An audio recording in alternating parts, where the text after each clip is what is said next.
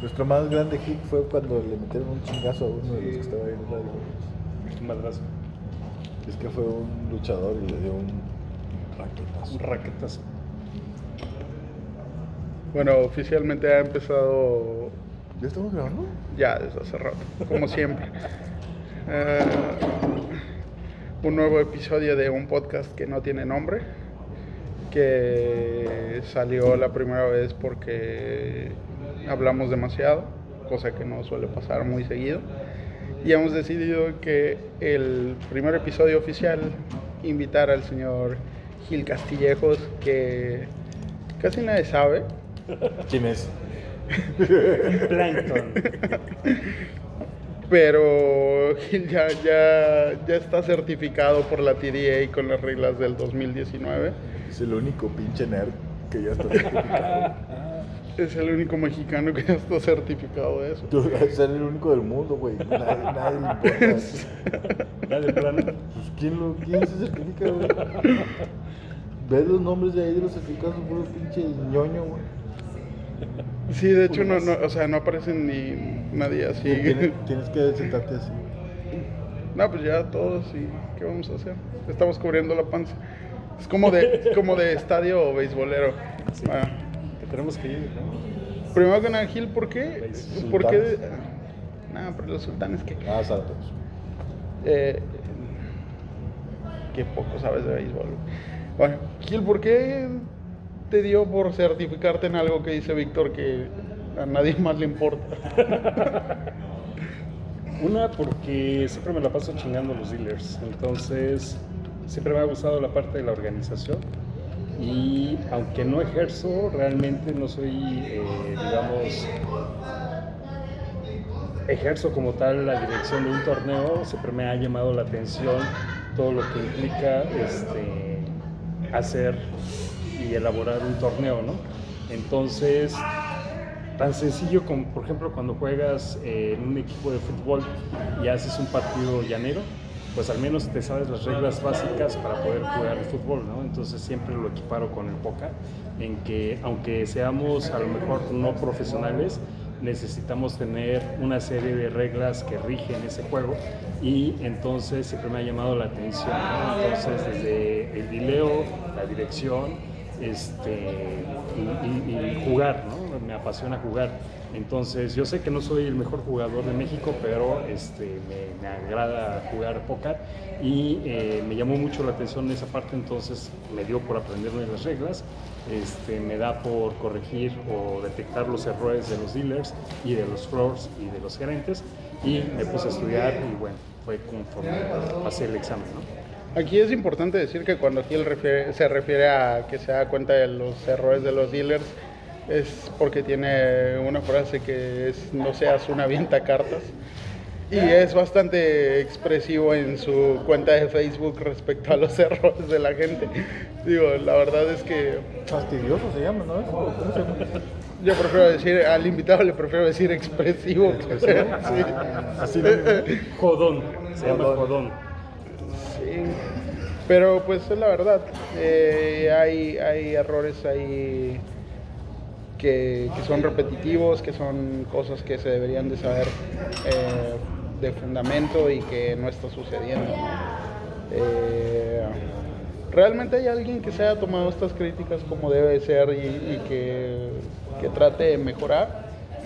Pues yo creo que eh, hemos evolucionado a lo largo de los años. Yo llevo por ahí desde el 2013, 2014 más o menos elaborando o haciendo posteos en el Facebook eh, de muchos errores que vi a lo largo desde ese tiempo de los dealers.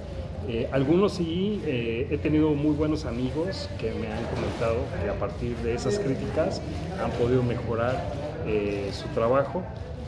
Muchos otros me han odiado, este, muchos otros me dicen que qué mala leche soy, cuando les digo sobre todo que son unos avientacartas, este, pero creo que es algo que esa crítica les va ayudando, ¿no? Entonces yo creo que deberían de beneficiarse de que alguien estuviera al pendiente de esa labor y este, hacerles saber que están cometiendo esos errores, ¿no? Entonces algo chistoso que ha ocurrido es que a partir de que me certifico, en el 2016, que fue la primera vez, eh, ya no me dio por estar eh, realizando esas críticas en el Facebook, sino que ya era más en corto. Y a lo mejor, eh, antes de haberme certificado, esas críticas eran, por ejemplo, desde un dealer que te decía adelante el botón, tú como jugador, y él te decía ve moviendo los botones o el botón de, del dealer. Entonces, pues es parte de la chamba del dealer que tiene que estar al pendiente de la mesa, ¿no? Son autoridad de la mesa. Entonces, que le diga al jugador que vaya moviendo, pues sí es complicado, ¿no? Entonces ahí nace también el poderme certificar y el poderles hacer saber y creo que sí ha sido eh, beneficioso para algunos, para otros pues sí es molesto que los estés jode y jode y diciéndoles que, que se tienen que eh, alinear o tienen que realizar el trabajo del dealer, no nada más aventando cartas, ¿no? sino que existe una serie de reglas, tanto para que la mesa viva en paz, con tranquilidad, y que los jugadores también aprovechen eh, tener, digamos, esa eh, amabilidad de todos los jugadores y, y se dé un juego sano. ¿no? Que el señor Gil es regular de la historia, que tanto ha aportado al crecimiento de los dealers en, en las instalaciones. Pues es que aporta de dos maneras, ¿no? Es la manera directa, que es cuando está fastidiando a la gente ahí en la mesa, y aparte la indirecta, que es eh, no nada más él, hay otras personas en las que confío y, que tengo la dicha de contar como amigos, que, que, esta retroalimentación se hace con el afán de ayudar, de no puedo estar 24 horas ahí, ¿no? y, y aún estando ahí tengo que hacer como que trabajo en otras cosas, entonces no siempre estoy pegado a la mesa y a él le pasa que al estar jugando pues está viendo todas las manos. ¿no? Entonces me, me platica las cosas que ve y, y me sirve mucho porque de esa manera yo puedo llegar a- con los supervisores, no tanto directo con los dealers ni, ni los supervisores, no directo con los big boss y platicarles las cosas que están pasando, ¿no? Que, que- que no siempre nos damos cuenta y, y hay que tener más cuidado y todo eso. Muchas veces sabemos incluso cuál dealer fue y entonces eh, el, el pit boss se encarga de que los supervisores den esa retroalimentación al dealer. No, no necesariamente que se enteren de dónde vienen, ahora ya van a saber. Pero, pero hay, hay mensajes de texto y platicadas cuando nos, nos vemos y todo eso de, de, mira, este, este dealer estaba haciendo esto, este dealer esto, otro. ¿no? Y hay, hay dealers que lo toman muy bien, hay dealers que, que, que tienen un orgullo propio por su trabajo y que les gusta mejorar, les gusta saber que, que se equivocan. De hecho, hay dealers que incluso que se dan cuenta que estás cerca de la mesa y cuando salen te preguntan, ¿no? Entonces a esos dealers buscas siempre decirles, porque sabes que lo, que lo toman bien.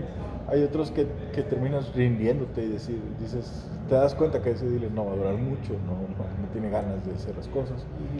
Pero no, no es nada más la retroalimentación directa que da, sino que también da una indirecta, que las dos tienen mucho valor y, funcionan bien. O sea, no- nos, nos sirven para saber qué está pasando en la sala. Es, es algo que estos mystery choppers o una cosa así que andan ahí viendo qué pasa y te lo, te lo platican y lo ves. ¿no? A, mí, a mí una de las cosas que me gusta hacer es jugar en el casino donde yo trabajo y muchas veces eh, me gusta mucho jugar, pero aparte me gusta, me han visto algunas personas ahí, se, se ve tal vez un poquito agresivo, que me llevo una libretita y empiezo a escribir o estoy escribiendo en mi celular, estoy escribiendo las cosas que veo que están mal.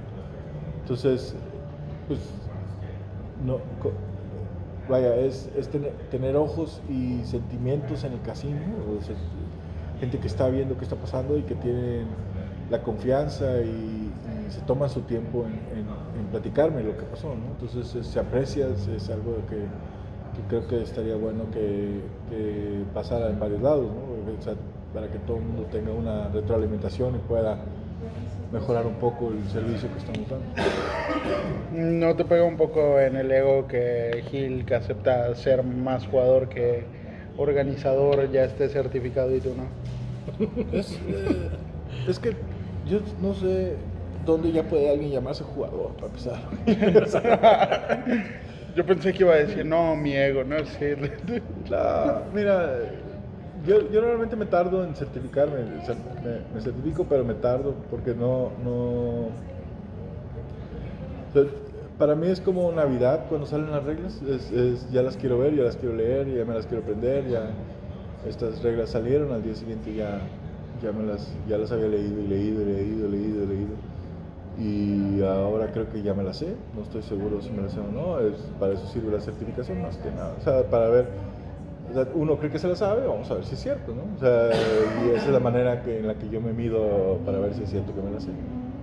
Pero no, no, nunca, nunca he sentido esta necesidad de, de certificarme inmediatamente después. O sea, es más, ya cuando, ya cuando empiezo a tener dudas de si me la sé o no, ya me certifico para ver si es cierto. O sea, sí es un tema de... Que, que- que de hecho ahí yo me certifico, digamos, de una manera rápida por un- una apuesta que tuve por ahí con, con dos amigos. Porque eres ludópata, güey. Además, en la que justamente... Y yo no, güey. esa es la diferencia. Sí, porque había dinero de por medio. Claro, claro. Entonces el primero que se certificara ganaba esa apuesta y fue una de las razones por la que me recertifiqué, ¿no? Eh, aquí el señor eh, se certificó por ahí el 2016, 2017 la última vez. Sí. Este, y bueno, yo estaba en 2016 y también me recertifico porque eh, Mago Maqueo, por ahí alguna vez platicando con él, eh, justamente vio que yo estaba ching y ching a los dealers y me dice, "¿Y ¿por qué no te certificas para ver, como dice Víctor, ¿no? si realmente eh, te puedes... Te eh, mides a ti saber- mismo, ¿no? Tienes, tienes esa curiosidad, Claro, quieres saber si claro, sabes. si sabes o y- no sabes, ¿no? Sí, sí, sí. Y, y- y realmente también, o sea, más que dedicarme a esto, pues a mí me gusta jugar y creo que es bien importante al menos conocer eh, lo básico, ¿no? Para ejercer el juego. Eh, yo he visto a muchos jugadores que no tienen ni idea de las reglas básicas, ¿no? Entonces, este, pues ahí te das Sí cuenta. sí, ¿eh? sí. Sí, claro. sí, sí. Y muchos, ¿eh? Y muchos.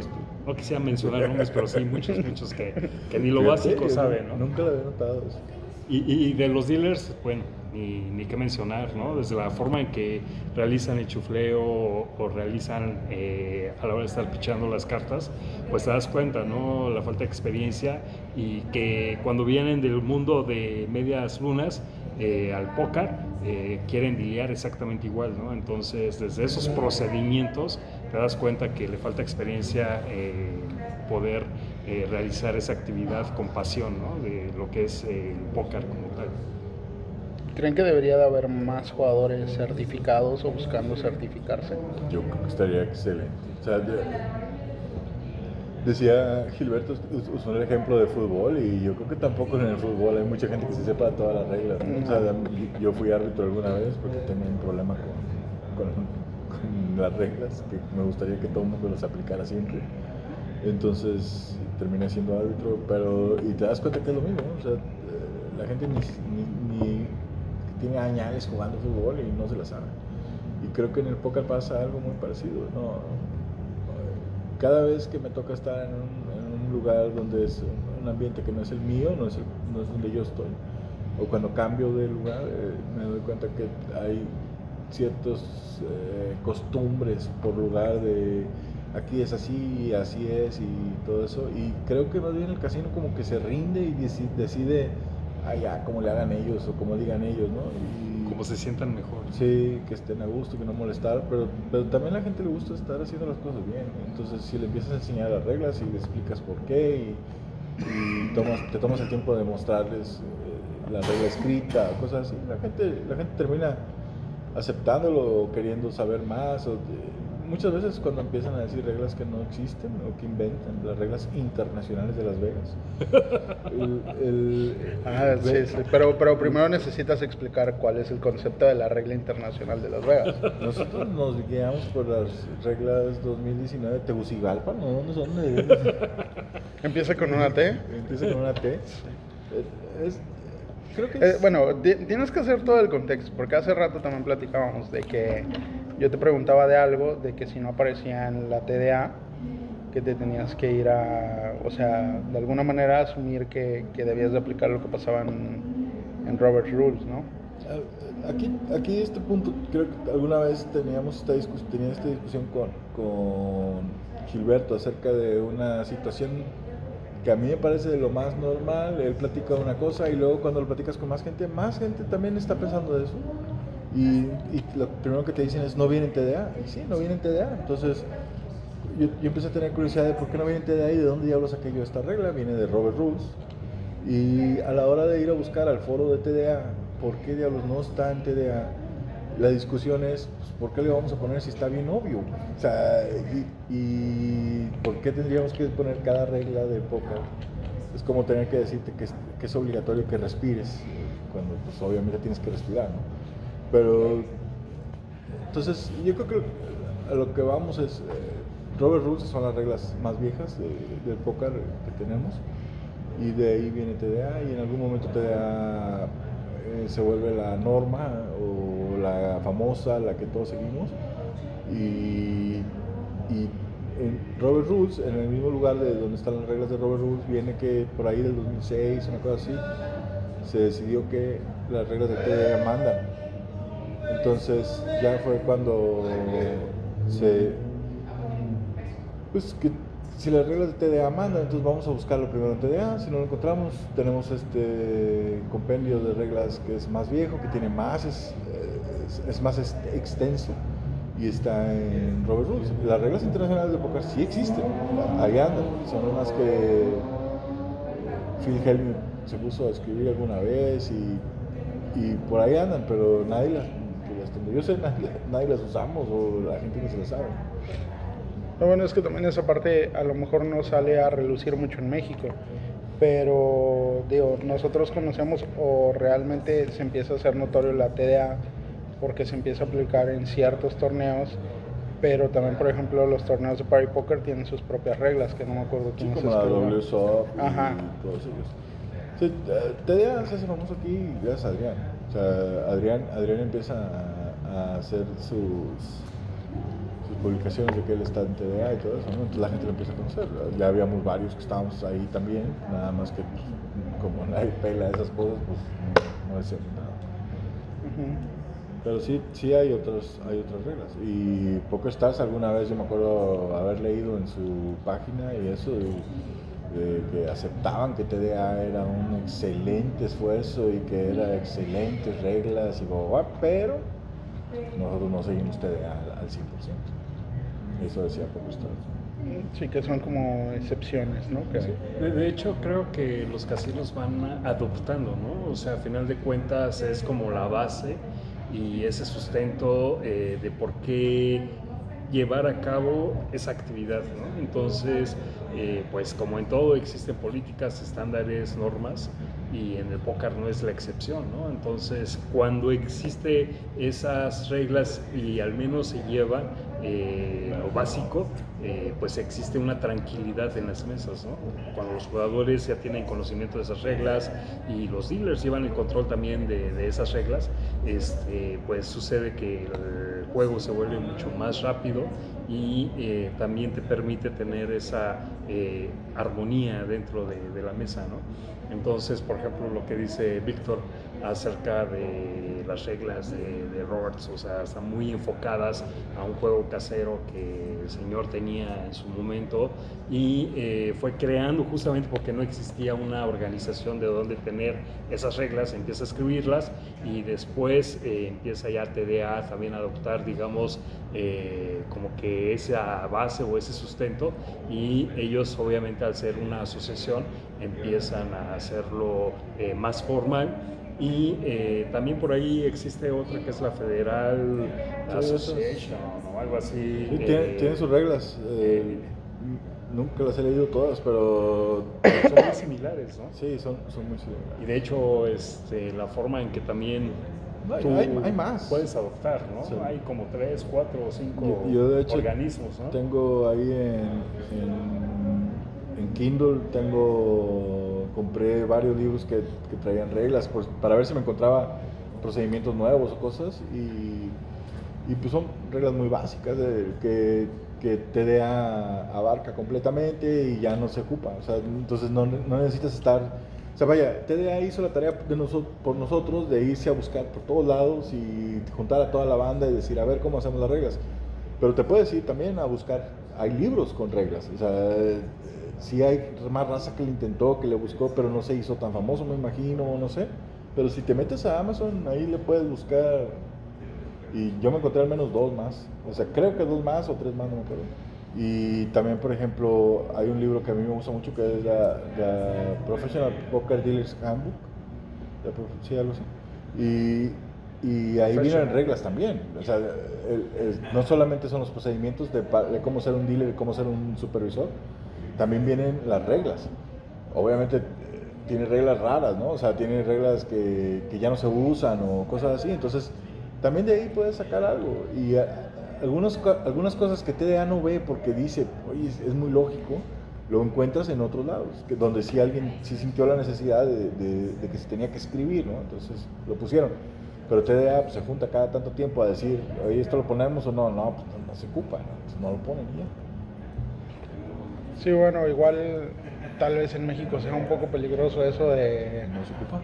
Ajá de, del hecho de que cada quien crea que puede escribir su propio handbook, ¿no? De, reglas por casino, porque en algún momento sucedió. Mm, ah, yo vi más de una ocasión una situación en alguna mesa donde un jugador reclamaba que era lo que estábamos hablando de las reglas de Vegas, que es cuando un jugador dice, es que en Las Vegas es distinto, que no sé y a lo mejor nunca se ha parado en Las Vegas, ¿no? Pero, pero es, es un, vamos, es una razón que, que suelen dar los jugadores cuando quieren justificar eh, su accionar. Y también en algún momento había eh, un encargado que, que, tenía todas las reglas en, en una pared y que decía, claro que tengo razón, aquí está escrito. Y era, y era tan largo lo que estaba escrito que simplemente al jugador le daba hueva leerlo y decía, bueno, sí, te creo.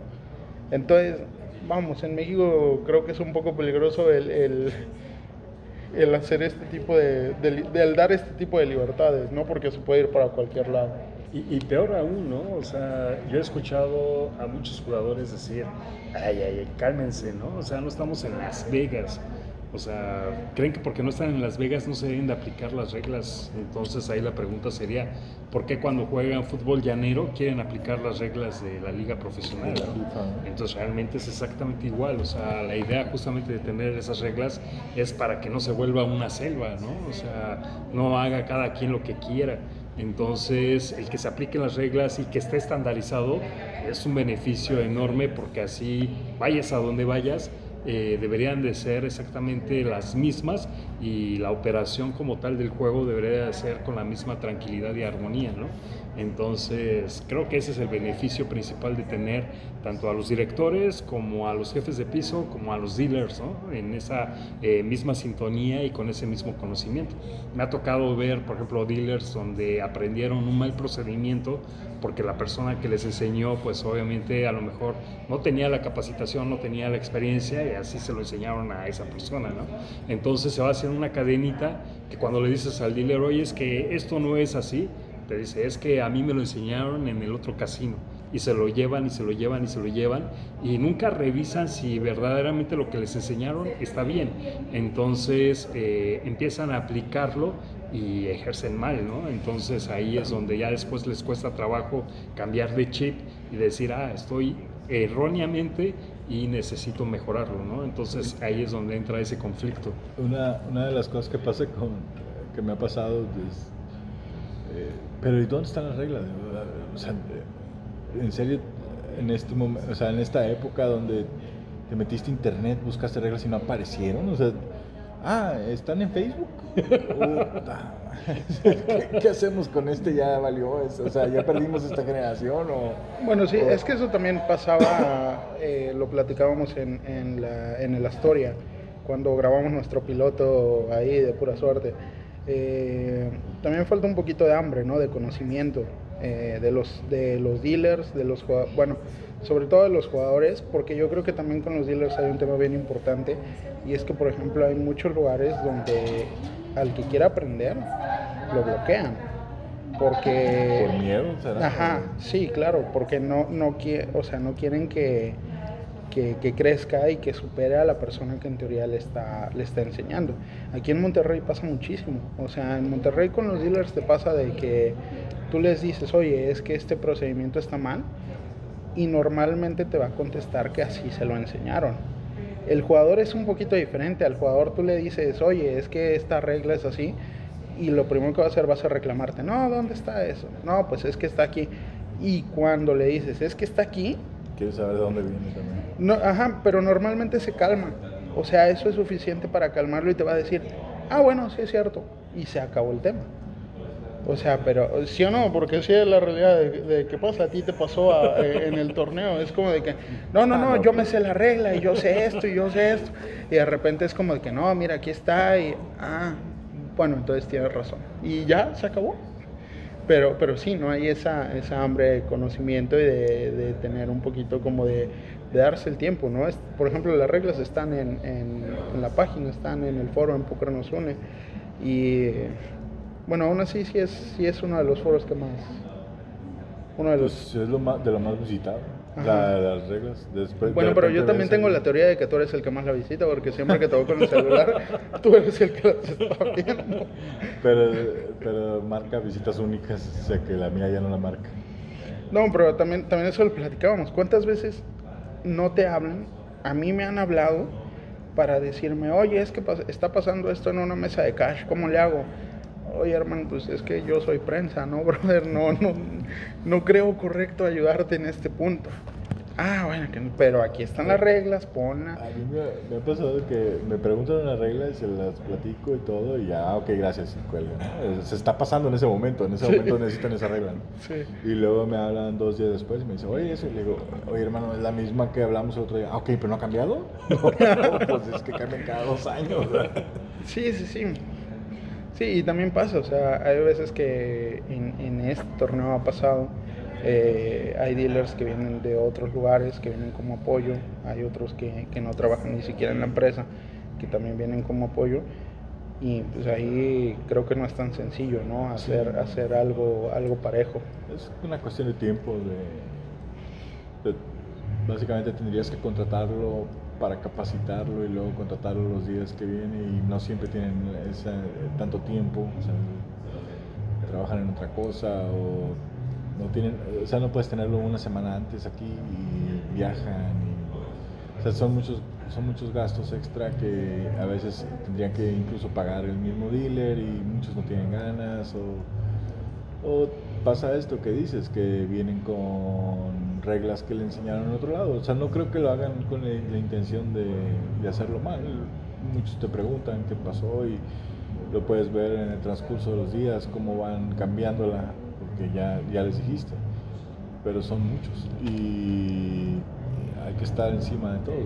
O sea, se intenta, eh, pero es muy, muy difícil.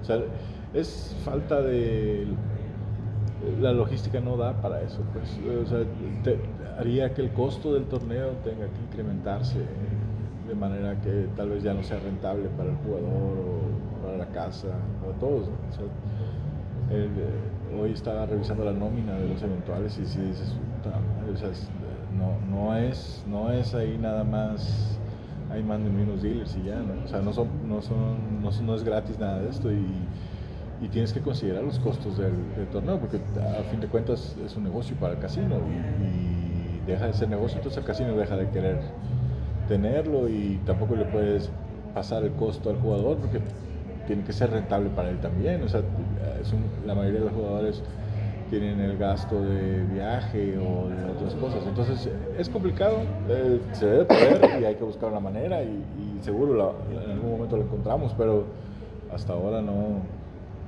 no sé cómo hacerlo.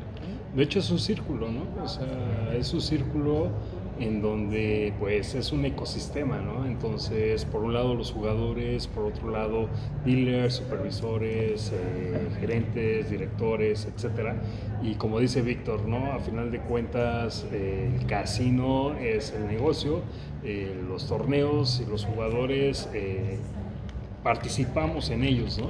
Pero también eh, necesitamos que justamente eh, si venimos a un torneo de póker, pues al menos que nos den póker, ¿no? O sea, realmente es lo que quieres como jugador, ¿no? No estar entrando en conflictos, estar peleando, estar corrigiendo a los dealers, estar corrigiendo a los floors. ¿No? Porque pues es lo que ellos deberían de aprender o deberían de saber hacer.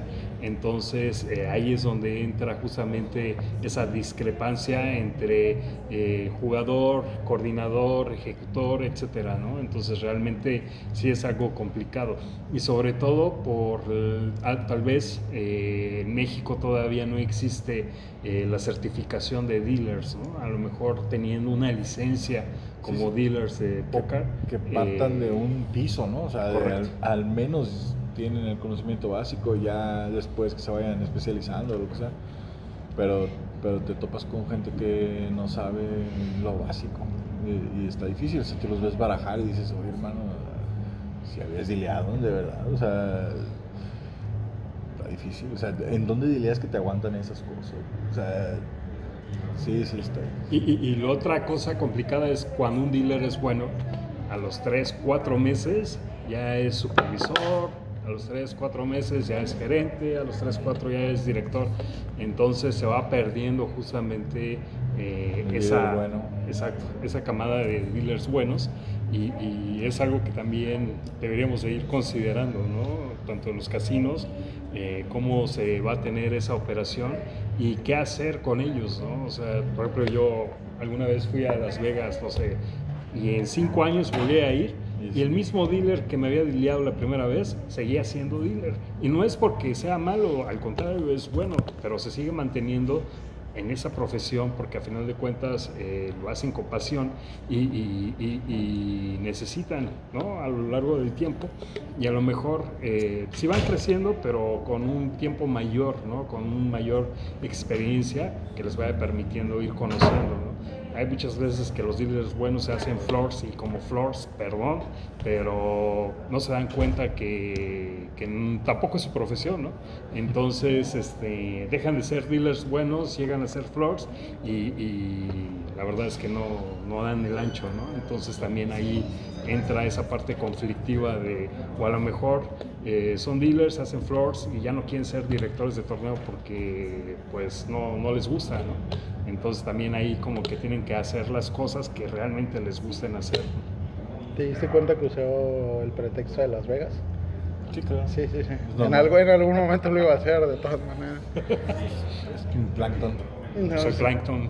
Sí, eh, esto también hace tiempo lo platicábamos de que, pues sí, realmente un dealer ahí no dura mucho, pero también la realidad es que es muy difícil para un dealer decir que prefiere quedarse como dealer a pasarse como flor por cuestiones, si quieren, hasta o sea, económicas, de, beneficios, de todo eso, porque también pues, la realidad es que no es como que les vaya muy bien, ¿no? O sea, no, no hay... Tendríamos que buscar una manera de incentivar que el, trabajo de dealer sea mejor remunerado y que...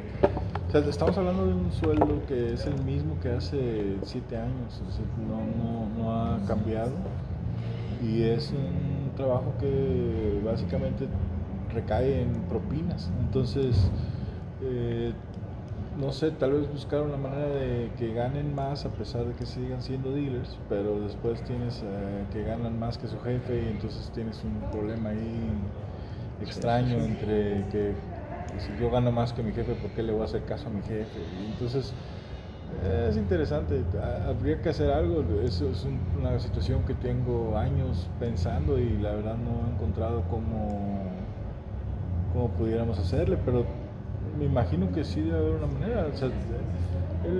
yo creo que mucho tiene que ver que el, sistema en el que funcionan los casinos en México es diferente al de Las Vegas en, cuanto a la propina. Eh, normalmente Las Vegas es, o hasta donde yo me acuerdo, yo entiendo, la propina es propia y en México la propina es en realidad un, dividida. dividida entre todos, ¿no? es un pool. Y creo que eso ayuda mucho a que el dealer no tenga que mejorar. O sea, por ejemplo, a mí me tocó un tiempo ser dealer en, jugadas donde yo me ganaba mi propia propina, entonces yo tenía un interés por hacer rápido el juego para tener más manos, más probabilidad de propina y también aparte tenía que hacer que fuera ameno para los jugadores y que se siguieran las reglas, ¿no? Entonces, hoy el dealer en un casino se preocupa por no tener errores nada más, la velocidad le da igual. por sobrellevar el día. si se lleva bien o no con los clientes de manera, no, no, no llevarse con ellos, sino más bien que hacer que tengan una experiencia positiva o amena, le da igual. Como quiera, si no saca él la propina, lo va a sacar alguien más y a fin de cuentas eh, se pierde este incentivo ahí por, por generar más para, eh, para sí mismo. ¿Y qué pasaría si fuera una propina propia, como dices? Yo nunca lo he visto en ningún lado. en México, en México. Es que creo que en Vegas funciona de una manera en la que el mismo dealer da propina a, quienes lo atienden, ¿no? Cada vez que llama un flor le da propina, cada vez que llaman un runner le dan propina, cada, cada vez que ocupa algo da propina. Y hasta donde yo entiendo también puede ser que sean dueños de su propia banca, o sea, llegan y compran su banca entonces todo lo que vendan o hagan es de, a las fichas, si le pierden o no es cosa de ellos, si ganan es porque ganaron propina y cosas así. Y, creo que en México estamos un poquito temerosos de que, de que la gente en el casino maneje dinero y, darle esa responsabilidad a un dealer es, es, algo que el casino tiene miedo de hacer y, aparte sienten que van a perder. Eh, la gente de Medialuna necesitaría ganar más y, eh, yo creo que tiene mucho que ver con, con, la cantidad de dinero que el casino quiere eh, meterle a su nómina. Entonces, como no, no, le quiere meter mucho a su nómina, entonces los supervisores, los pits, los directores, los, todos ganan propina de esa misma. Entonces, eh, en lugar de pagarle más a un pit, le dices, pues vas a ganar la propina. Entonces, yo creo que es por ese lado, que es una inversión menor en nómina y un sistema que tiene menos problemas en cuanto a que no se permite el manejo de dinero en, los, puestos de abajo, como dealer o, supervisor. Creo yo que es por ahí. Bueno, bueno, pero para hacerlo de que no parezca que nada más hablamos mal de los dealers y todo eso, en realidad no, no es que sea algo personal pero sí. Pero sí, normalmente sí. Gil, ¿cuál ha sido tu experiencia, no la peor, pero la más extraña con un dealer?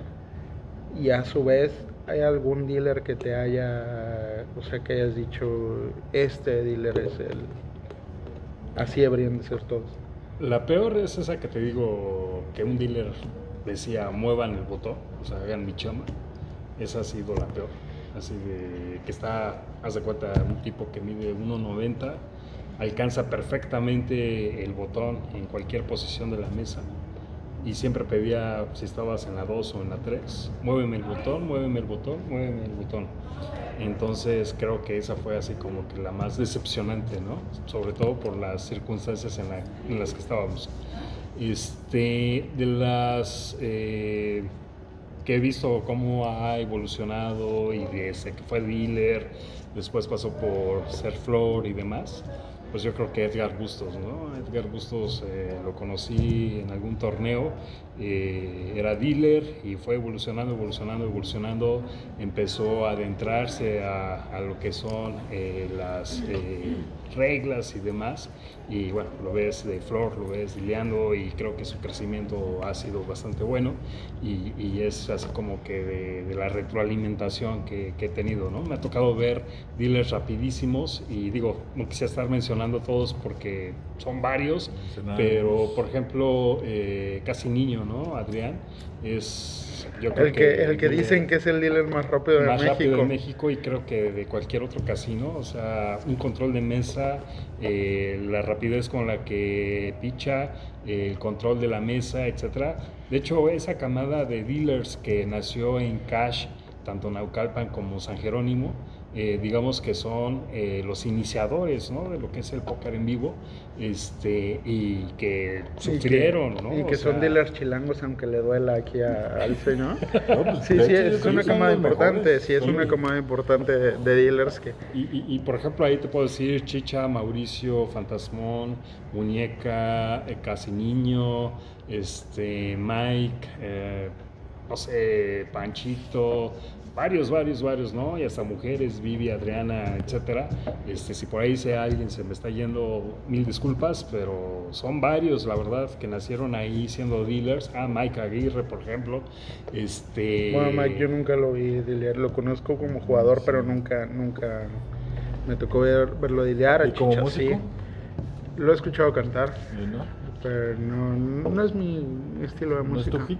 Es que lo mío es el reggaetón acá, la cumbia, algo salserón. Ya de cantar reggaetón, pero dealers, ¿no? Digamos que son de los dealers antaños, de antaño, y este, pues ahí empieza toda esa generación, digamos, de, de dealers que después eh, justamente eh, empiezan a, a trabajar en otros casinos cuando desaparece el cash. Y, y realmente ellos empiezan también a impulsar, ¿no? Entonces se va haciendo la cadenita, a final de cuentas, de estas nuevas generaciones eh, de dealers, pero realmente, o sea, la pasión con la que ellos dealeaban en esas mesas eh, de, de cash o de palmas, este, pues lo notabas, ¿no? O sea, te digo, desde cuando tú ves a un dealer realizar el procedimiento de chufleo y aventar las cartas a los jugadores, te das cuenta cuando es un dealer de experiencia, con pasión y con el conocimiento o control de la mesa, ¿no? Entonces, eh, hay muchos dealers que se sienten castigados cuando van a tirar póker, eh, porque realmente es lo que hacen en los casinos, ¿no? Usar al póker como el castigo. Entonces llegan al póker y no les gusta dilear, no les gusta estar escuchando las pláticas de los jugadores, no les gusta eh, estar eh, en el juego como tal, y eso tú como jugador lo percibes, ¿no? Algo bien importante que decía Víctor hace rato, la atención al cliente eh, a pesar de que estás sentado en una mesa de poca, es bien importante, ¿no? O sea, cuando un dealer empieza a opinar y empieza a estar eh, tomando acción de, del lado del jugador, dices, ¿dónde estoy? ¿no? O sea, no se vale. Ellos eh, tienen bien marcada cuál es la actividad del dealer y no es para que estén participando ni estén jugando como tal, ¿no? O sea, si ellos quisieran estar peinando ahí las cartas de todos los jugadores. Entonces, tú como jugador lo percibes y percibes cuando es un dealer con pasión y cuando es un avientacartas tal cual. Sí, es que también, digo, hay, hay cuestiones fundamentales ahí en ese tipo de cosas que a lo mejor yo creo que los dealers que, que últimamente les toca tirar torneos no se dan cuenta, ¿no?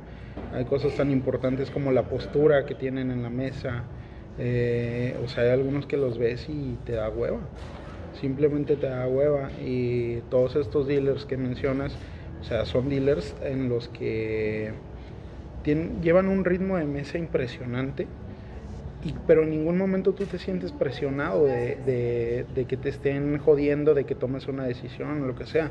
Yo me acuerdo alguna vez eh, Hansel que me dijo, voy a tirar tantas manos en lo que yo duro aquí.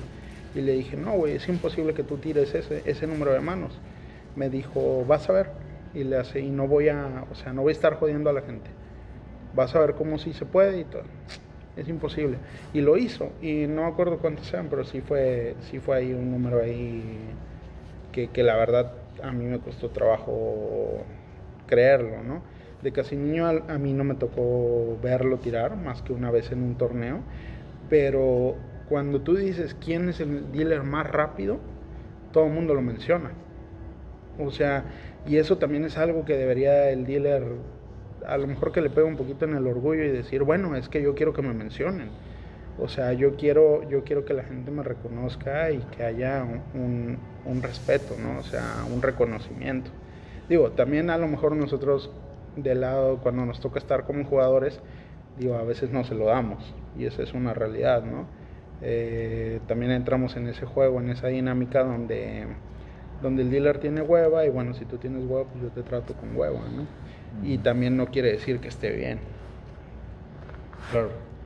De hecho, no sean macanas, denle propina a los dealers cuando estén en cash. O sea, de eso viven y realmente eh, pues hay que ayudar también, ¿no? O sea, es un círculo en el que eh, necesitamos eh, convivir y pues ellos reciben esas propinas, ¿no? Entonces no sean macanas cuando ganen una manita, echen ahí aunque sea el Big Blind, ¿no? Entonces para que también ellos sientan esa motivación y vayamos nosotros propiciando también a que los dealers eh, sientan que es remunerada esa profesión. ¿no? Bueno, ¿y a ti qué es lo más raro que te ha pasado con un dealer? Pues que opine. O sea, me no quieres que nadie opine, digo. No, no, no, no, no. o sea, digo, está muy duro eso. Ay, no, eh, es, o sea, eh, por ejemplo, mandar Olin y que diga cosas como, pues no es tanto.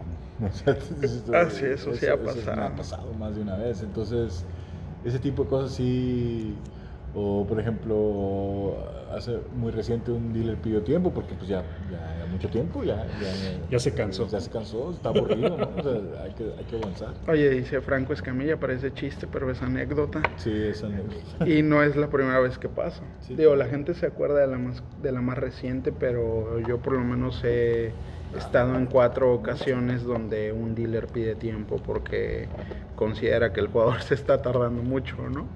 Sí, pues que tanto puede estar pensando. Sí, y, eso desemboca en otras cosas, porque normalmente es como que le dicen, oye, pero es que tú no me puedes pedir tiempo. Y entonces el jugador que estaba en el celular dice, bueno, no, pero yo, sí. Ajá. Entonces sí son como que, como situaciones. Eso, es básicamente a mí lo que más me molesta, el dealer que opina o el que, o por ejemplo me pasa que estoy caminando por las mesas y volteo y el dealer me está viendo y pues, voy a la mesa a ver qué pasa, qué, qué pasó, no, nada ¿Y por qué chingados no estás poniendo atención entonces a la mesa, cabrón? Ah, no, ahorita es que. Ah, ah sí, ya, ya, pasaron? Sí, sí, no, que también están tan preocupados de que los vayan a regañar o vayan a hacer algo mal, que entonces empiezan a hacer algo mal, ¿no? O sea, sí, eso también pasa. Hace rato sucedió, sucedieron dos cosas particulares en el torneo. Eh, una fue ahí la aplicación de una regla cuando Chequil se adelanta. Vamos a ponerlo así, el dealer eh, comete un error, está el jugador en UTG, eh, ignora al jugador en UTG, se lo brinca y le dice a UTG más uno, que Sergio Vélez, eh, que le toca, manda Olin de 25k, algo así.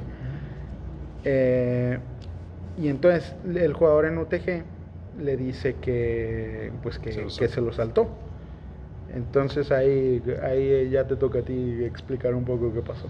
Pues la acción regresa a quien sigue, que es UTG, y si UTG tiene una acción agresiva, entonces a más uno se le regresan todas las opciones, que incluye el retirar su apuesta. Y si es una acción pasiva, la de UTG, entonces más uno ya tiene su apuesta puesta, ¿no? Entonces se mantiene la apuesta. Aquí pasó que UTG decide mandar Olin. Que era menos de lo que, de lo que había mandado UTG. Y, y, dice que al hacer eso, entonces ahora ya más uno no, no, debe tener opciones. Sin embargo, la regla es clara en eso y dice que tiene todas las opciones abiertas. Y es un desconocimiento de una regla nada más. Pero eso está, yo creo, bastante fácil. ¿No? no, pero igual no deja de ser raro, ¿no? O sea, a lo mejor, o sea, a lo mejor la aplicación, la aplicación de la regla es sencilla, no Me ha tocado casinos que dicen no, ya se quedó la apuesta o no, ya está foldeado y la apuesta se queda. No te quieres hacer un poquito más para acá. Cosas, cosas extrañas. Entonces, eh, sí, me ha tocado ver eh, decisiones muy raras y todo de ahí, pero eh, y me llama la atención porque la, regla es muy, muy clara en ese, en ese sentido. Entonces, ¿de dónde sacaron tantas cosas locas que se les ocurren? No sé. Está, a veces es hasta divertido ver, oír a un dealer explicarte una cosa que dices tú, oye, hermano, pero o sea, escribe un libro y, me, traes. o sea, o sea, es que te lo dicen tan convencidos que, que tú ya empiezas a dudar de güey, tal vez, tal vez yo soy el que estoy equivocado y yo soy el que no, no está haciendo las cosas bien. Es que esa es la parte que te comentaba hace rato, ¿no? Donde un procedimiento que les enseñan mal y, y, que en algún momento de la vida por ahí, en algún casino, les explicaron, por ejemplo, que esas fichas ya están adentro y se quedan adentro, el señor es con lo que se queda y se lo lleva a cualquier otra mesa a donde va. Entonces, cuando sucede algo donde se están aplicando las reglas o que están sobre TDA y demás, y tiene esa circunstancia, pues el señor sabe que esas fichas están adentro y adentro se deben de quedar porque así se lo enseñaron. Y nunca investigó si realmente eh, estaba correcto dejar esas fichas adentro o no. Y ni siquiera conoce las reglas de TDA, mucho menos, ¿no? Entonces es parte de lo que, que te comento. O sea, realmente si existiera eh, algún mecanismo, alguna forma de que supieran al menos lo básico, indispensable, mínimo indispensable para operar, eh, pues creo que no tendrían tantos problemas aún y les hayan enseñado esa mala práctica, ¿no? Creo que las malas prácticas son las que van eh, heredándose y es donde va teniendo ese, ese aprendizaje erróneo y pues cuesta trabajo, ¿no? A que eh, comprendan o entiendan o eh, asimilen más bien eh, que lo correcto, pues es lo que están en las reglas de, TDA, que es lo que se rige, ¿no? Ahora casinos que a lo mejor no se rigen con TDA y tienen sus reglas, bueno, está bien, pero pues donde aplican las reglas de TDA, al menos deberían de conocer qué es lo que deberían de aplicar. Sí, es que digo, es un mal general, el conocimiento está infravalorado y por lo tanto no es remunerado, entonces pues no hay como que muchas ganas de tener conocimiento, ¿no? Aunque debería de ser algo que... Por orgullo de tu trabajo. Por orgullo de tu trabajo. Bueno, el total que la mano es curiosa en el sentido de que Chequil decide sacar sus, sus fichas y la Big Blind paga. Eh, porque pues era, era mucho menos. De todas maneras ya estaba pensando pagar los 25 cada Chequil o no eh, empatan la mano y resulta que le hacía dos pares, entonces sí, él ganaba. Eh, pero vamos, es algo que, aunque parece fundamental, pues sí, sí estuvo un poco curioso. Y la otra, que la voy a contar desde mi perspectiva, que yo estaba de público, porque fue muy rara y hubo un momento hasta donde me espanté. Eh, dos jugadores empiezan a hacer de palabras. Yo lo veo así. Dos jugadores empiezan a hacer de palabras eh, se empiezan a decir cosas. Llega Víctor, se pone atrás, veo que los tres intercambian palabras y de repente Víctor dice, bueno, se callan los dos. y en ese momento yo dije, güey, ¿qué está pasando? o sea, ¿por qué haces eso? Pero también, también hubo después un razonamiento bastante lógico detrás de ello, que, que ya que me lo explicaron dije, pues sí, es que tiene razón y ellos también deberían de entenderlo de esa manera. Pero otra vez te toca contar desde tu perspectiva qué fue lo que pasó. Yo llego al, porque escucho que están hablando, eh, que ya están hablando un poquito más fuerte. Y esto, esto es entre el jugador 9 y el jugador 1, ¿no? A la izquierda y a la derecha del dealer. Sí, sí. Entonces yo me paro atrás del dealer, como acostumbro, y, y empiezo a escuchar. Entonces jugador 9 empieza a criticar la manera en la que juega la mano jugador 1. Y el jugador 1 dice algo así como yo juego lo que yo quiera. Jugador 9 le dice pues sí, porque eres un pescado y eso, quisiéramos que todos fueran así como tú, no sé qué. Bueno, pero hubo, hubo palabras, o sea, ya, ya hubo insultos y hubo... Entonces el jugador uno le dice cállate y el otro dice no, cállate tú. Entonces yo les dije, bueno, me preocupé por usar la misma palabra que usaron ellos, de, decirle, bueno, se callan los dos. Entonces, jugador 1 me dice que yo no le puedo decir a él que se calle. Y le digo, pues tú tampoco le puedes decir al jugador que se calle, entonces. Y se enoja y se sale, ¿no? Y se para, se levanta, creo que foldea su siguiente mano y se levanta, ¿no? Entonces voy con él y me dice que yo no puedo decirle que se calle. Entonces yo, el razonamiento o lo que yo buscaba hacer era mostrarle que si yo le digo que se calle y se molesta, entonces tal vez él cuando dice que se calle a otra persona también se va a molestar al final de cuentas eh, no se convencía mucho, entonces le digo, bueno, ok, si, si es ofensa, entonces te pido una disculpa, pero entonces tú debes una disculpa al otro jugador, Y decía que no, entonces, ¿por qué no? Si eso no es ofensa, y el que yo la use, ¿por qué, ¿por qué cuando yo la uso si es ofensa y cuando tú la usas no? Entonces ahí ya me dijo, bueno, sí, ya. Pero no sé si se convenció, ¿no? Pero, pero era, era adrede, o sea, la, la idea era primero lo que quieres es cómo detengo esto, ¿no? No quiero, no quiero que se estén insultando en una mesa, ¿no? Y segundo es, bueno, pues voy a usar las mismas palabras que están usando. Obviamente no, no voy a usar las mismas palabras si, si fueran otras, ¿no? Pero en, en, este caso me pareció que era muy fácil usar la misma palabra que ellos. Si ellos me están diciendo que eso no es ofender, pues entonces no es ofender tampoco de mi parte. Sí, es que son jugadores que no sé si son amigos, pero por lo menos juegan, ajá, son conocidos pero cuando jugador 9 le dice a jugador 1 que, o sea, le empieza a criticar la forma de jugar la mano, claramente jugador 9 no le gusta. O sea, a lo mejor no es el momento, a lo mejor no es la forma. Y entonces el intercambio de palabras pues ya empieza a tomar otro tono. Ajá. Y lo más interesante fue eso, cuando Víctor les dice pues se callan los dos, los dos se ofendieron o sea, esa es la realidad, los dos se lo tomaron a mal. Y lo primero que pensaron es que, bueno, tú como director de torneo no me puedes decir eso. O sea, ¿por qué tú, o sea, no puedes venir y, hablarme de esa manera? Pero tienen razón, Víctor. Digo, yo me espanté en ese momento, yo dije, ¿qué está haciendo? O sea, ¿qué le pasa? ¿Qué le pasa? ¿Por qué les habla así? Yo también, yo también lo pensé. y después... Lo que están Ajá, y después esa fue la realidad. Oye, hermano, pero tú le estás hablando así a otro jugador. Es más, tú ya estás utilizando otro tipo de palabras, porque también lo pendejeo, ¿no? En algún momento. Mm, no me acuerdo, pero... Creo que sí. Me imagino que Creo sí que por sí. el tono que Ajá, tiene. porque ya, ya estaba un poquito más, más fuerte. Y entonces, o sea, llega una persona, te dice que te calles y te ofendes, pero tú puedes estar intercambiando este tipo, o sea, tener esta interacción con otro jugador, ¿qué te hace pensar que eso está bien en una mesa? ¿no? Claro. Eh, digo, al final de cuentas, todavía se tardaron unos 10 minutos platicando acerca de cómo un director de torneo no debería venir a decirte que te calles. Pero, Pero ellos sí pueden, ¿no? Ajá, pero jamás hubo esta parte donde, bueno, a lo mejor yo, yo me estoy hablando mal con, con, con otra persona o a lo mejor yo estoy, yo estoy siendo grosero. Eh, digo, también pasa bastante, ¿no? No- Y de hecho es un poquito, ¿no? O sea, el mismo reglamento también te dice, o sea, la etiqueta que debes utilizar en la mesa, ¿no? Como jugador debes estar consciente de que debes de protegerte y debes de proteger al resto de la mesa.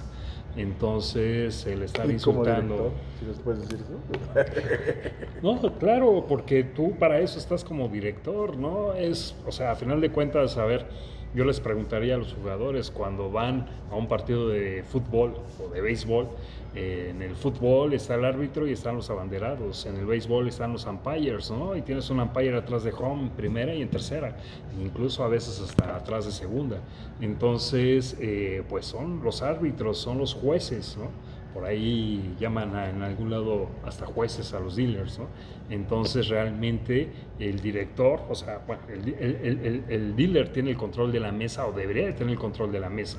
Cuando empieza a suceder esas cosas, justamente es por la falta de experiencia del dealer que se le sale de control la mesa y ya los jugadores están eh, afectándose, están insultándose, hacen pesada la mesa y el dealer a no tener ese control pues necesita la ayuda del supervisor o del director, en este caso llegó Víctor y pues puso orden, ¿no? Pero al final de cuentas los jugadores debemos estar conscientes de que existen esos jueces, inicialmente empezando por el dealer y después por los floors y el director, ¿no? Entonces, eh, pues justamente para eso están, ¿no? O sea, realmente es un porqué existan los floors, exista el dealer y exista el director de torneo, ¿no?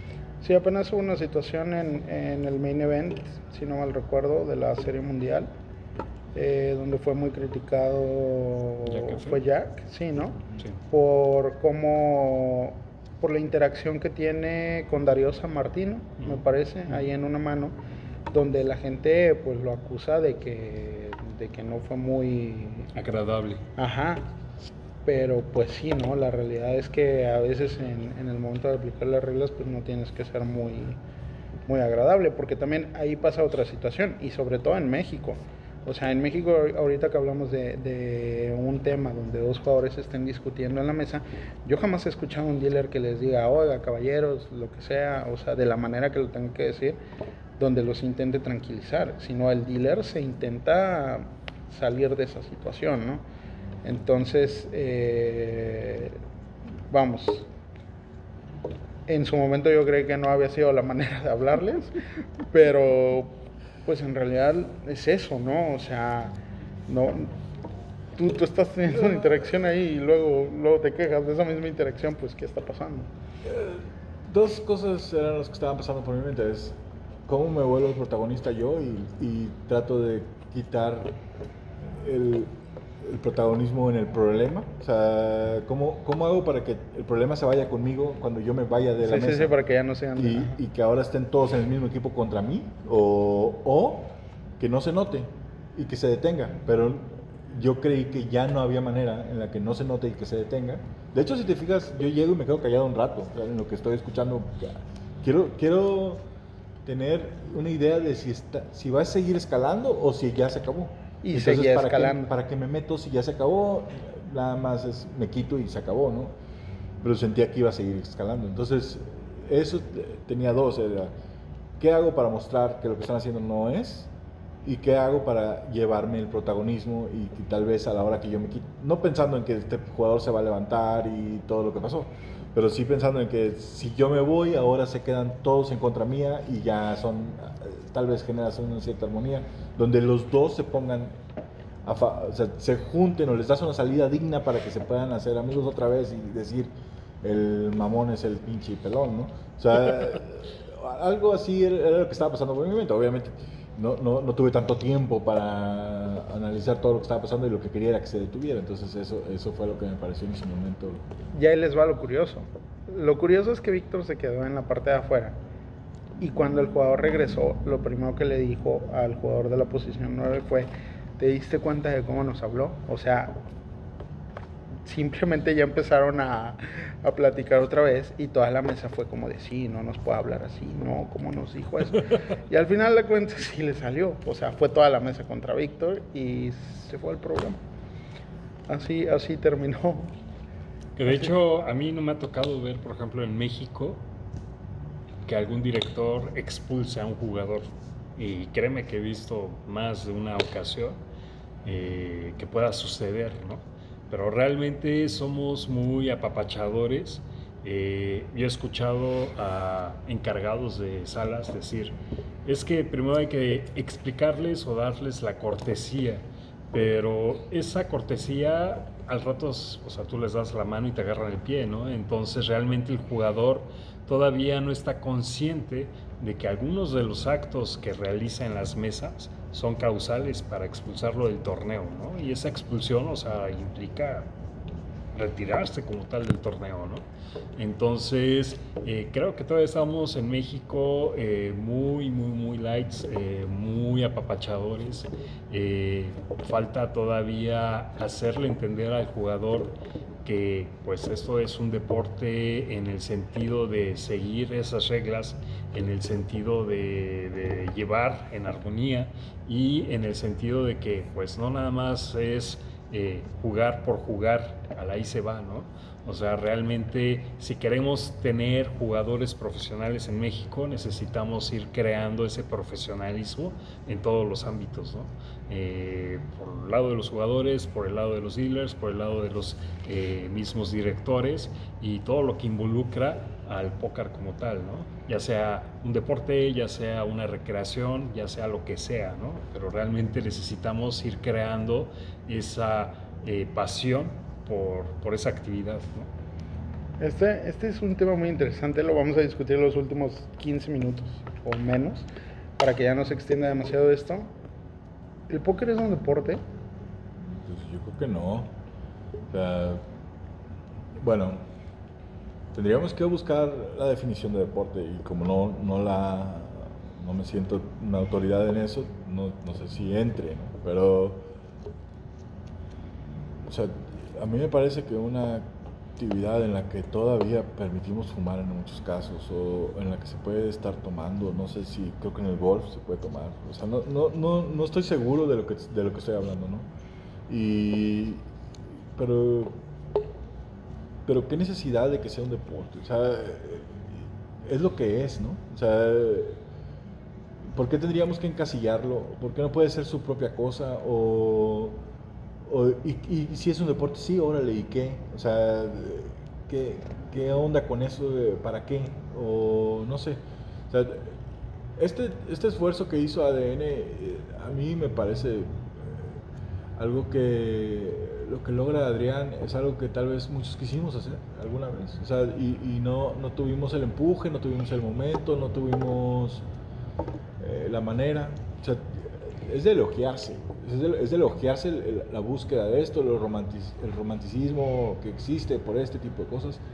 Es de a mí me parece que, que está bien, ¿no? Ahora, no estoy de acuerdo en muchas cosas, cómo se hacen o ese tipo de cosas. Pero eh, que, que, derecho tengo yo a andar ahí diciendo si no me metí, no, no busqué, no, no creé, no, no, creé, no hice nada yo, ¿no?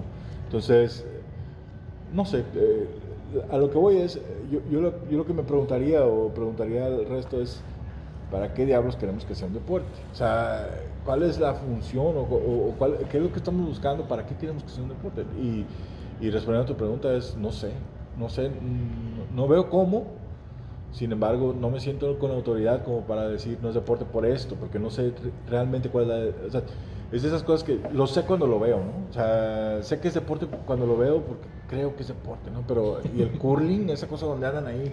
Sí, este, es que también eso, eso lo puedes, o sea, sí, eso también lo puedes debatir. No Hay sé. cosas que, que, te preguntas, bueno, ¿y eso por qué está en los, en los Juegos los, Olímpicos, los no? que juegan videojuegos de manera profesional. Ey, ey, deporte, ey, eso o... sí, ¿has visto lo difícil que es apuntar cuando estás jugando con un control? Sí, claro. O sea, sí, eso, eso es durísimo. Pero bueno, digo, eso también es una realidad. Retomando un poquito lo de Adrián, eh, todo el proceso que hubo detrás de la creación de ADN no fue nada sencillo. Y una de las cosas que, hay que reconocerles es el hecho de que se dieron el tiempo y, y lo lograron, ¿no? A su manera lo lograron. Dice Víctor, puede haber cosas con las que no estamos de acuerdo, eh, pero nadie más, nadie más se animó a hacerlo. O, sea, o, si, o, si, nos animamos, no lo logramos. O sea, no llegamos a donde llegaron. Sí, digo. Ya, ya puedes discutir mucho esta parte porque a lo mejor eh, nos dirían, no, es que no la CONADE, ¿quién les dio las hojas? Eh, bueno, les dieron esta, esta parte, ¿no? Donde... Sí, el registro de una federación, ¿no? Ajá. O sea, como una asociación. Ajá, pero para lograr ese registro necesitaban como que eh, el aval de otra de otras personas eh, sí. no, no, me acuerdo del nombre pues ahí estaban un estudio ¿no? Tino yeah. y Borrego y, o sea había banda que le estaba echando ganas ahí sí digo allá ahí te puedes podríamos discutir mucho tiempo ya es meterse también en cuestiones políticas por ahí de digo, eso no tiene que ver con ADN, no tiene que ver con el póker. Eh, en México el deporte y sobre todo en cuestión de federaciones siempre es un tema de política. Eh, nada más hay que voltear a ver, por ejemplo, la Federación de Básquetbol. Eh, en algún momento hubo dos federaciones o hay dos federaciones y una se pelea con otra, los recursos, todo este tipo de situaciones. Digo, no, no, no, no son temas tan, tan sencillos y digo, ahora que, que, han anunciado recientemente lo de la Confederación Panamericana y que van a venir, la verdad es que es muy interesante desde muchos aspectos. Claro que tener una fecha aquí internacional es algo que motiva, es algo que emociona, pero, pero hay que ver ¿no? los procedimientos y, ver cómo ellos eh, van a buscar sortear las dificultades que se les van a presentar porque esa parte no va a ser nada sencilla. Y no nada más para, para, la fecha en México, o sea, estamos hablando de que en Colombia también hay una legislación donde hay un impuesto bastante importante, eh, donde no va a ser muy sencillo. Acaban de anunciar también el calendario del CPT, del Colombia Poker Tour, pero que también ahí hay, hay temas de que los garantizados, las entradas ahorita son un poquito altas. Eh, en Argentina también hay una legislación entonces, vamos, va a ser va a ser muy interesante ver el desarrollo de estas cosas. También es de llamar la atención que no hay una fecha en Brasil. Que Brasil y ahí Igor Trafani es quien, quien pues lleva la batuta de todo ese proyecto, ¿no? Eh, ¿Cómo se llama la Confederación Brasileña de Texas Hold'em? No. La CBTH. No me acuerdo si es confederación, pero sí, sí es. Por lo menos la BTH sí lleva que es de Bra Brasil, Texas Hold'em. Eh, pero pues hay que ver qué pasa. Yo ya sé que ahorita parece que no hice deporte nunca en mi vida, tiene mucho que no lo hice. eh, pero en mis años mozos sí lo hacía. Entrenaba bastante, jugaba americano, jugué básquet, jugué liga mayor de los dos. Y la verdad es que entrenaba bastante tiempo al día y es un poco complicado verlo como un deporte. Digo, por, por todo el tiempo y por toda la, la, interacción que había. Digo, a final de cuentas, aquí pasamos una enorme cantidad de tiempo sentados.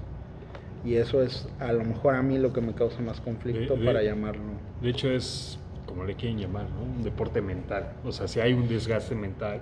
Sí, importante, es, muy importante. Como dices, las horas que te pasas sentado, eh, incluso, ¿no? Pensando, analizando, calculando, eh, realmente no nada más estás eh, viendo si tienes un paro ya, ¿no? O sea, realmente hay eh, un pensamiento, hay un eh, raciocinio donde necesitas realmente eh, determinar todas las posibilidades y qué es a, a- a dónde estás yendo, ¿no? Entonces, eh, ese desgaste físico, mental, eh, pues sí, sí, sí se da. A lo mejor no es de mucho esfuerzo eh, musculoso y demás, pero realmente, pues sí, las lonjas crecen. Este, y el tiempo que te la pasas sentado como tal, realmente eh, el desgaste mental también cansa, o sea, pásate un torneo de 8 o 10 horas eh, con los descansos y demás y llegas a cama muerto, ¿no? O sea, realmente eh, Sí, es pues tienes que desgastante. estar ¿no? concentrado. Sí, sí, sí.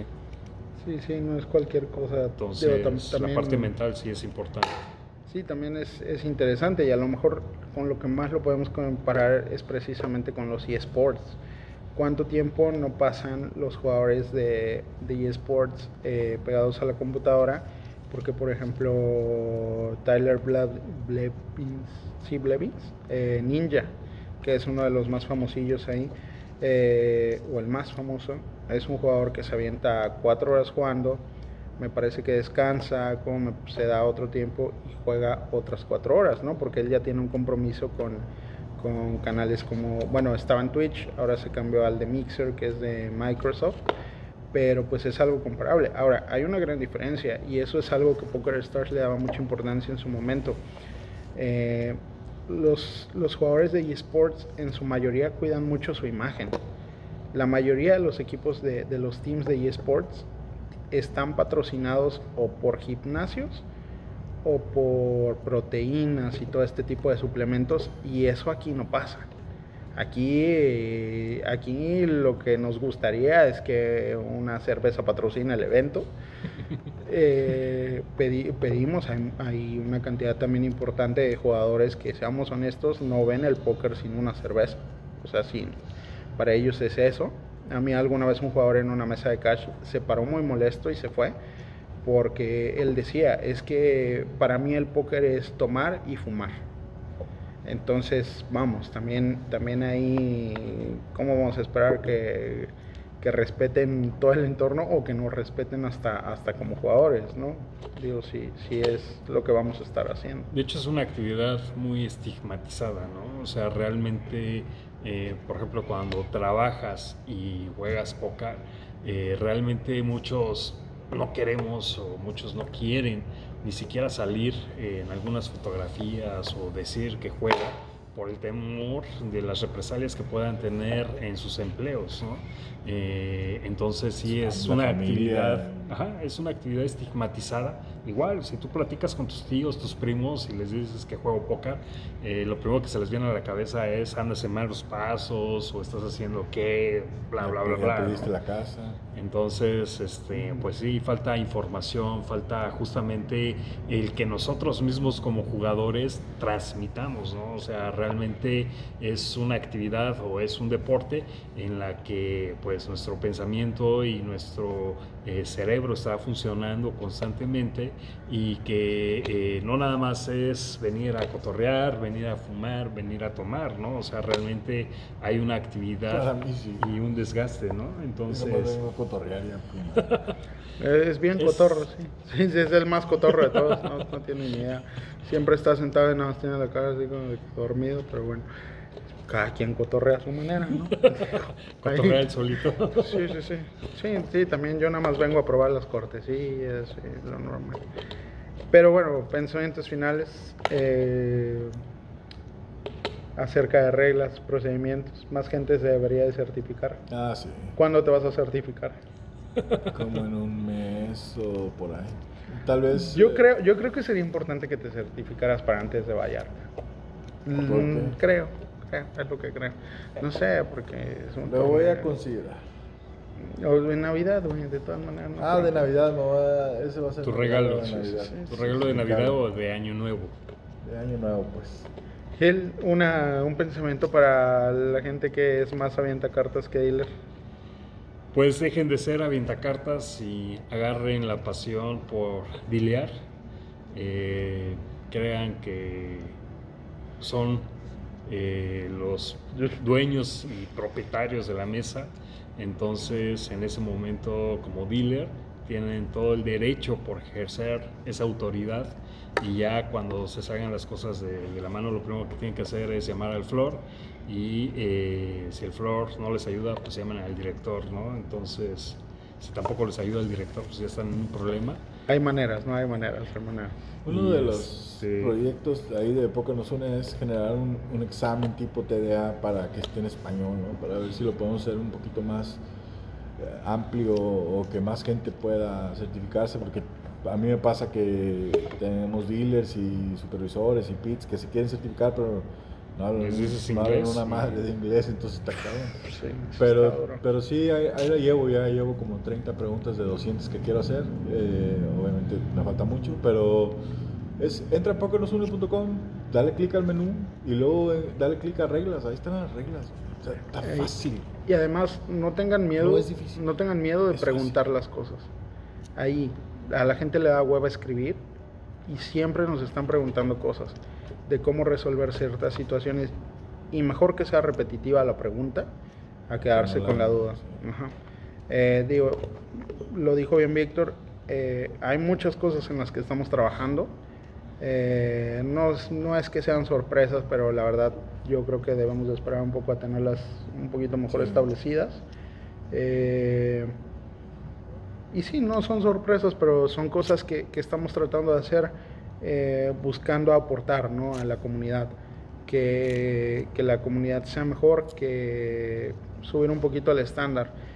Y eh, vamos, eh, esperamos lograrlo sobre todo porque, porque luego sí, sí está pesado y luego se acaban... Hay que dormir. Hay que, dormir, hay que dormir de vez en cuando, no dormimos, pero bueno. Eh, se nos olvidó decir, estamos en el Gran Palacio en Monterrey, en el 3M. Este fue oficialmente el episodio 1. Eh, vamos mejorando, no somos perfectos, pero somos guapos. Nos vemos en la que sigue.